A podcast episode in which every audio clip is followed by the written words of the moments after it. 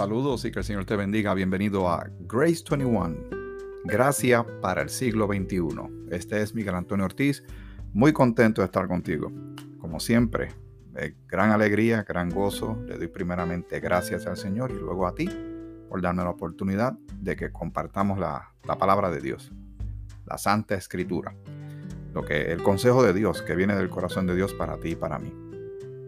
Espero que tu familia esté bien, tus amistades también, que estés esté bien en medio de todo, estés pasando un tiempo sereno, tranquilo, y si no, pues entonces le pido al Señor que te ayude y tengas paz, tengas eh, calma en medio de lo que estés experimentando. Una de las bendiciones de, de llevar a cabo este programa, estas grabaciones, este podcast, es que caminemos juntos y la jornada que estamos llevando global no sea tan pesada. Sobre todo cuando estamos metidos en la palabra del Señor, en la presencia del Señor, para que Él nos siga enseñando grandes cosas, ayudándonos a tener todos esos recursos que Él pone a tu alcance y al mío para manejarnos por la vida, no importa la etapa, la edad, hasta que estemos con Él. Eh, es extraordinario, es una aventura maravillosa tener esta vida nueva en Cristo, tener esperanza y poder compartirla con otros. Seguro que sí, todo esto proviene del Señor. Comenzamos el tema de la gratitud, el tema que se ha mencionado en otras instancias, pero en esta época es bueno recordar siempre ser eh, agradecidos al Señor, porque eso nos mantiene alerta de ver su mano, de no olvidar, recordar eh, lo que el Señor ha hecho por nosotros ya, lo que ha hecho por nosotros en diferentes instancias, lo que ha hecho por otras personas y la esperanza que tenemos de lo que hará en lo que nos resta de vida. Y habíamos mencionado a Jonás que en el capítulo 3 y 4 su actitud fue sorprendente. Qué, rápido puede cambiar la actitud de una persona. Y es muy difícil con un corazón tan duro y con tanto enojo y sobre todo hacia Dios. Que, que una persona tenga una actitud de gratitud. Muy difícil. No fue, bueno, el cambio fue tan radical que este hombre estuvo dentro de un pez, en el agua obviamente, en el océano, y, y por la gracia de Dios no murió. Y en el capítulo 2, en el versículo 9, dice algo eh, como lo siguiente, mas yo con voz de alabanza te ofreceré sacrificios, pagaré lo que prometí. La salvación es de Jehová. Así que ese tono ahí es un tono positivo, pero luego estaba muy, muy molesto. Vamos a dejar a Jonás quieto, creo que ya le hemos sacado bastante a este relato, pero queremos considerar eh, otros aspectos de la, de la, palabra de Dios para que tú, eh, tú y yo vayamos aprendiendo y vayamos eh, viendo diferentes cosas, diferentes elementos de la gracia de Dios, de su misericordia, del carácter del Señor, de cómo es el Señor en diferentes instancias, historias, relatos, testimonios. Maravilloso nuestro Señor. Ciertamente es muy, muy extraordinario nuestro andar con Él. Y estamos tocando el tema de la gratitud porque es un mandato bíblico. No debería estar en la escritura, debería ser algo muy lógico que tú y yo seamos agradecidos luego de tantas cosas que el Señor ha hecho por, por cada uno de nosotros. Pero para dejar eso claro, para que conste en récord, como decimos, sabemos lo que dice Filipenses el capítulo 4, versículos 6 y 7. Por nada estéis afanosos si no sean conocidas vuestras peticiones delante de Dios en toda oración y ruego, con acción de gracias, y la paz de Dios, que sobrepasa todo entendimiento, guardará vuestros corazones y vuestros pensamientos en Cristo Jesús. Así que ahí tenemos el punto 1. El punto número 2, vamos a 1 Tesalonicenses, el capítulo 5. Hay una serie de instrucciones que el Señor nos da para ti y para mí, que somos creyentes, seguidores de Jesucristo, pero como estamos tocando un tema en particular de la gratitud, vamos entonces a leer los versículos 16, 17 y 18. El 18 es importante. Primera Tesalonicenses 5, 16, 17 y 18, porque están entrelazados. Están juntitos y están entrelazados. Estad siempre gozosos. En Filipenses capítulo 4 dice regocijaos en el Señor. O sea, que tengamos sumo gozo.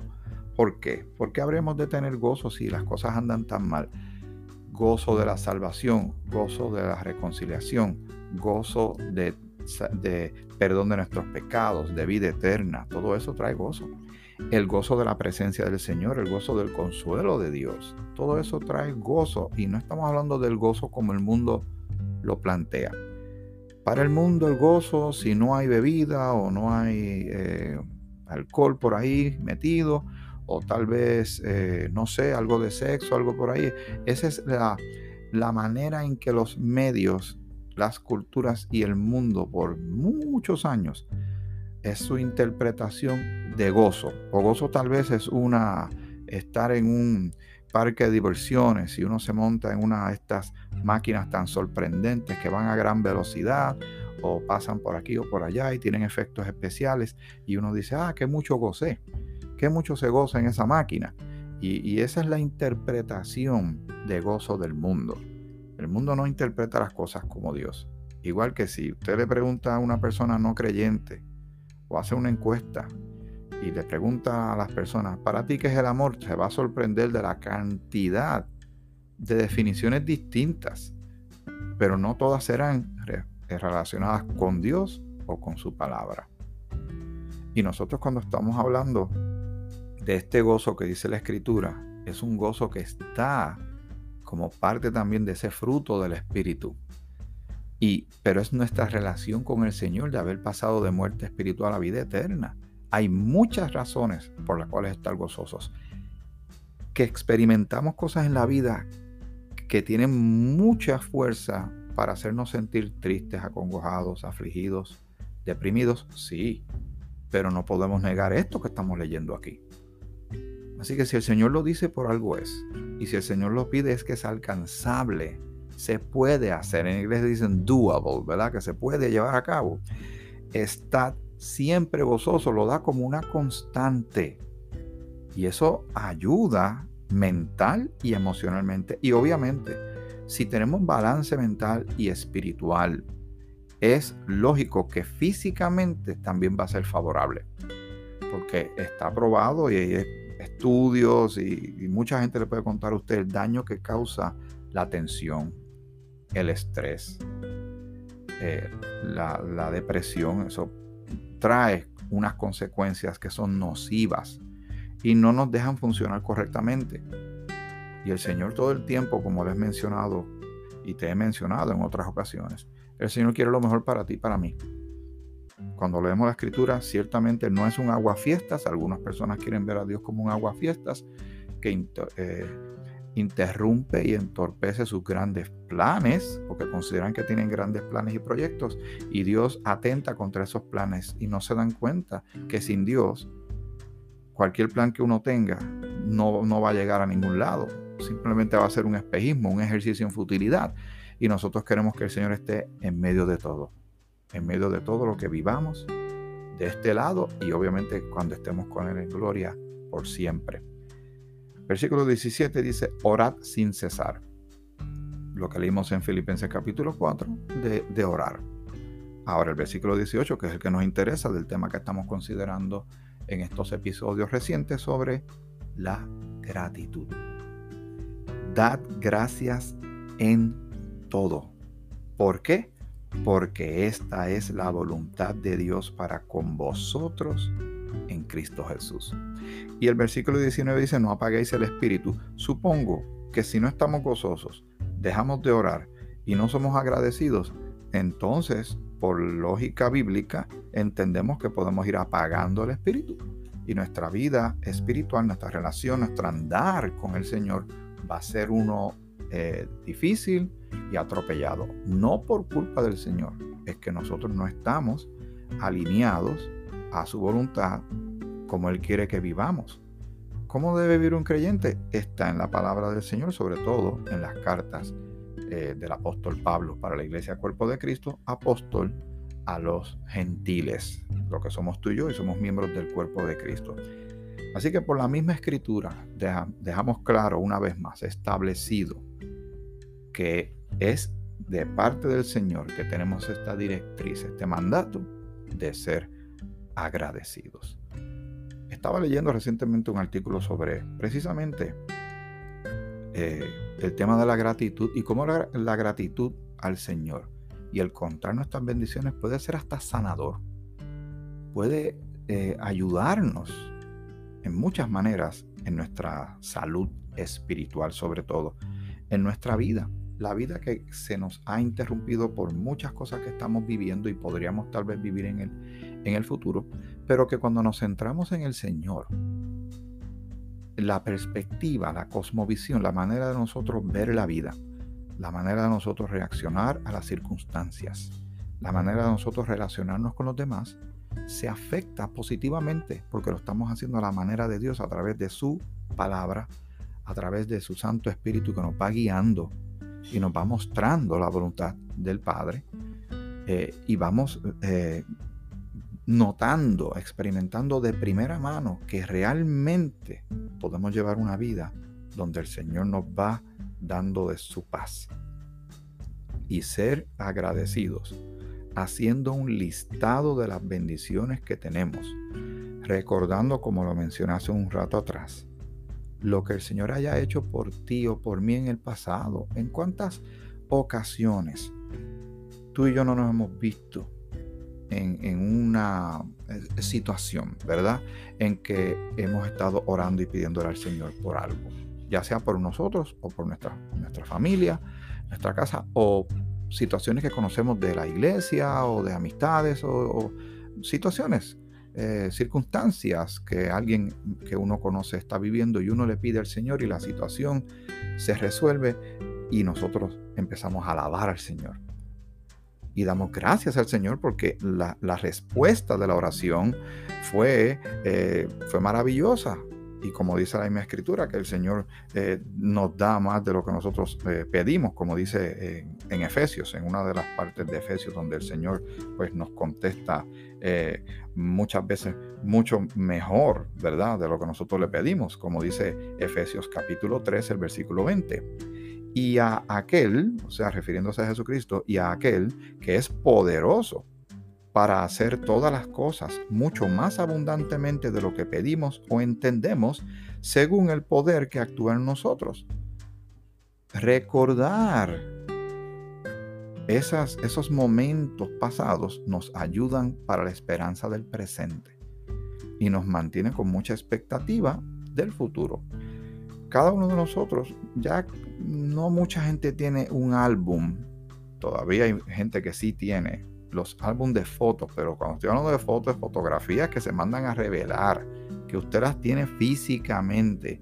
Ahora todo es tan digitalizado que usted tiene cientos y miles de fotografías al alcance de su celular o en su computadora en su casa o en una nube, como llaman, en una cuenta de esas que que uno no sabe dónde están guardando eso, pero le llaman una nube y ahí usted tiene la capacidad de guardar muchísimas fotos. Pero antes, algunos de nosotros todavía guardamos muchas fotos. Fotos de cuando, eh, no sé, de amistades, cuando después cuando nos casamos, cuando tuvimos nuestros hijos, fueron creciendo y muchos momentos. Y, y qué interesante cuando abrimos esos álbumes y empezamos a ver fotos y a recordar instancias. Y vemos tal vez personas que ya no están con nosotros, pero recordamos muchas cosas agradables que nos hacen sonreír. Pues así mismo espiritualmente, cristianamente hablando, como creyentes en el Señor, nosotros tenemos una bendición maravillosa que es la memoria. Mal utilizada, recordando simplemente todo lo malo, entonces nos hace daño. Pero cuando podemos tener ese dominio propio y recordamos que tenemos la capacidad, la libertad, ese poder que Dios nos da de poder abrir el álbum de nuestra memoria, de nuestro cerebro, en las páginas que nosotros querramos, entonces podemos recordar esos momentos, esas oraciones, esas situaciones y circunstancias en las cuales clamamos al Señor y el Señor respondió.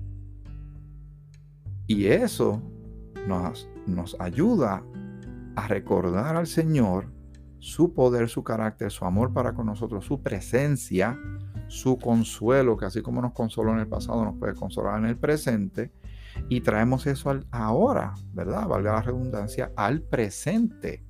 Recordamos este presente en lo que nosotros estamos eh, viviendo hoy día y hacemos un listado de gratitud. Aunque esos eventos ya pasaron, ¿por qué no darle gracias al Señor nuevamente? ¿Por qué no recordar eh, o darle gracias al Señor, por ejemplo. Y aquí voy a ir con mucha calma. Sé que cada familia es una historia y que cada persona tiene su experiencia. Como yo les dije hace un tiempo atrás, cada uno de nosotros anda con dos maletas a los lados y esas dos maletas están llenas de todas nuestras experiencias hasta este momento. Todavía le quedan espacio para las que vengan en el futuro, pero ya están llenas de muchos eventos buenos, malos, regulares, educación, amistades, familia, etc. ¿Por qué no le damos gracias al Señor por la familia que tenemos? Sé que algunos, tal vez, alguien, espero que no seas tú que me estás escuchando, pero alguien puede estar poniendo una cara, yo no tengo nada que agradecer. O yo no tuve familia, o mis padres fueron malos, o mis, mis hermanos me abusaron, y si eso fuese así, yo lo lamento de todo corazón. Pero sabes que hay gente que no tiene a nadie en el mundo en este momento. Y tú y yo por lo menos tenemos familia. Tenemos alguien cerca. Tal vez un hermano, todavía los tenemos con vida. Tal vez nuestros padres están, están con nosotros todavía. Ya yo no tengo los míos. Y tú tienes los tuyos, disfrútalos. En vez de estar tal vez peleando con ellos. Ah, que, que el virus, que la pandemia. Pero una llamada. Un pararse frente a la casa, llegar en su auto y si quieres mantener la mascarilla la tienes, pero que te vean, que escuchen tu tono de voz, que les preguntes cómo están. Los extraño, los amo. Necesitan algo. Ellos también, lo más seguro que te pregunten lo mismo. Si tienes hermanos, tal vez, como tantos de nosotros en Puerto Rico, que, que, que hay tantas familias que tienen una mitad en Estados Unidos y otra mitad por acá pero entonces la tecnología, demos gracias al Señor por la tecnología. Mal usada hace muchísimo daño, pero bien usada nos permite comunicarnos. Y casi instantáneamente ahora los celulares son como los de Dick Tracy. Tal vez tú no sabes lo que yo estoy diciendo cuando digo Dick Tracy, pero algunos de ustedes sí saben. El famoso detective de los cómics que tenía un, un reloj que tenía una pantalla de televisión y por ella la hablaba con el jefe de la policía. Se comunicaba. Ahora eso es real, pero para aquel tiempo era simplemente una fantasía. Pues ahora usted aprieta un botón y si usted quiere ver a su nieto, a su nieta, a su sobrino, a su mamá, a su papá, a su hermano, usted puede verlo, puede hablarle, puede enviar un texto, pero ahora los puede ver en tiempo real. ¿Qué hace? Pues aquí, quería verte, ¿cómo está? Y puedes ver su rostro, el tono de su voz, cómo es, su mirada. Dime si eso no son cosas para darle gracias al Señor. Y a veces las tenemos a la mano y pasan días y no los usamos. O tal vez lo usamos como no es. Como tanta gente que lo está usando para lo que no es. Y se meten en tremendos líos. ¿Ves? Eso es simplemente un ejemplo que te estoy dando en el tema de la gratitud. De buscar temas razones y motivos que son muchísimos. No te estoy hablando de todas las bendiciones espirituales que tenemos en Cristo. El hermano Joel Hayes, el pastor Joel Hayes, de la iglesia Fellowship Bible Church en Orlando, de la cual mi esposa, mis hijas y yo fuimos parte por dos años cuando vivimos en Florida, hace bastantes añitos atrás. Eh, eh, o Joel no estaba para ese tiempo cuando estábamos nosotros, yo lo conocí después. Y él hizo un estudio donde hay, él contó 101 bendiciones que tenemos en Cristo al momento de creer. Yo compartí 40 de ellas en, en unas predicaciones de la Iglesia Bíblica de Juana Díaz. Mire todas las que faltaban. Mire si hay razones para darle gracias al Señor. Estoy hablando de ese listado, sin hablar de las otras cosas de cuando alguien estuvo hospitalizado, cuando se oró por un trabajo, cuando se oró por una situación matrimonial, por la crianza de un hijo, por eh, tantas cosas que nosotros las traemos delante del Señor.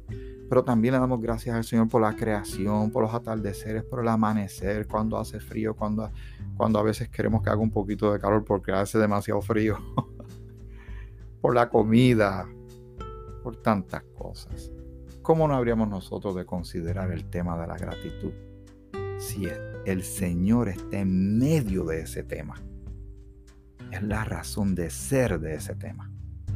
Seamos agradecidos, sigamos considerando este tema en el próximo episodio. Así que espero eh, que nos podamos escuchar nuevamente en el próximo episodio de Grace 21, Gracias para el siglo XXI. Y yo le doy gracias al Señor por ti. Que el Señor te bendiga. Te bendiga mucho.